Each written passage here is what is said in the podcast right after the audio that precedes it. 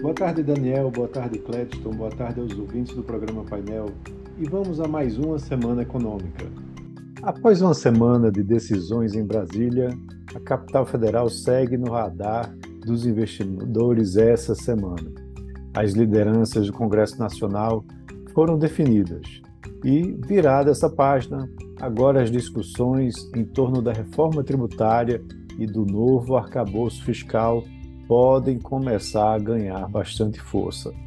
Já na segunda, o Aloysio Mercadante deve assumir oficialmente a presidência do BNDES.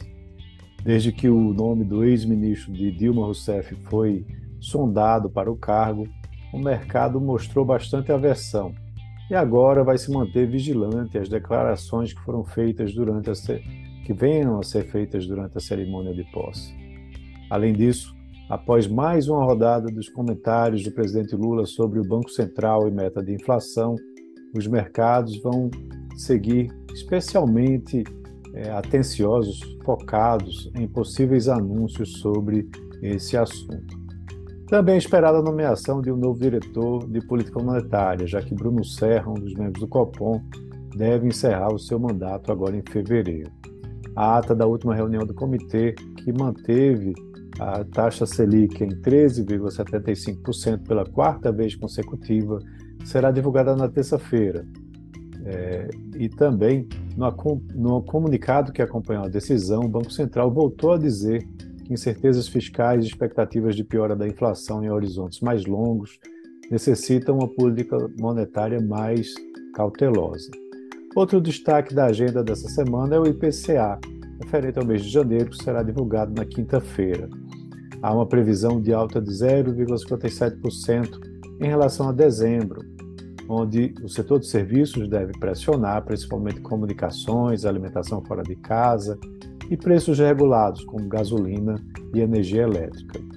Por outro lado, o núcleo da inflação, tanto de bens quanto de serviços, deve continuar mostrando algum alívio né, em relação aos demais.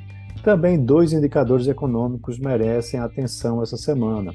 Na quinta-feira, saem as vendas do varejo e na sexta-feira, os dados do setor de serviços, ambos referentes ao mês de dezembro é, para o varejo no índice amplo, que inclui veículos e material de construção, há uma previsão de incremento mensal de 1,4%. É, para o núcleo do índice, a expectativa de contração de 0,7%. Para os serviços, deve-se apresentar uma alta de 1,8% em relação a novembro, é, voltando a avançar depois de dois meses. Dados setoriais também estão previstos para essa semana. Na terça-feira, a Anfávia vai divulgar os resultados referentes ao mês de janeiro né, para a fabricação de veículos. Para o ano 2023, a entidade prevê uma alta de 2,2% na produção de veículos e 3% nos licenciamentos. No mesmo dia, o Instituto Brasileiro de Mineração, o IBRAM, vai divulgar dados do setor do ano 2022. Na agenda internacional, né, depois de desacelerar o ritmo das altas de juros, elevando a taxa em 25 pontos base na semana passada, o Federal Reserve né, vai ter uma semana agitada com seus dirigentes. Na terça-feira, o presidente do, Banco Central americano, o Jeremy Powell, participa de uma conversa né, no Economic Club of Washington.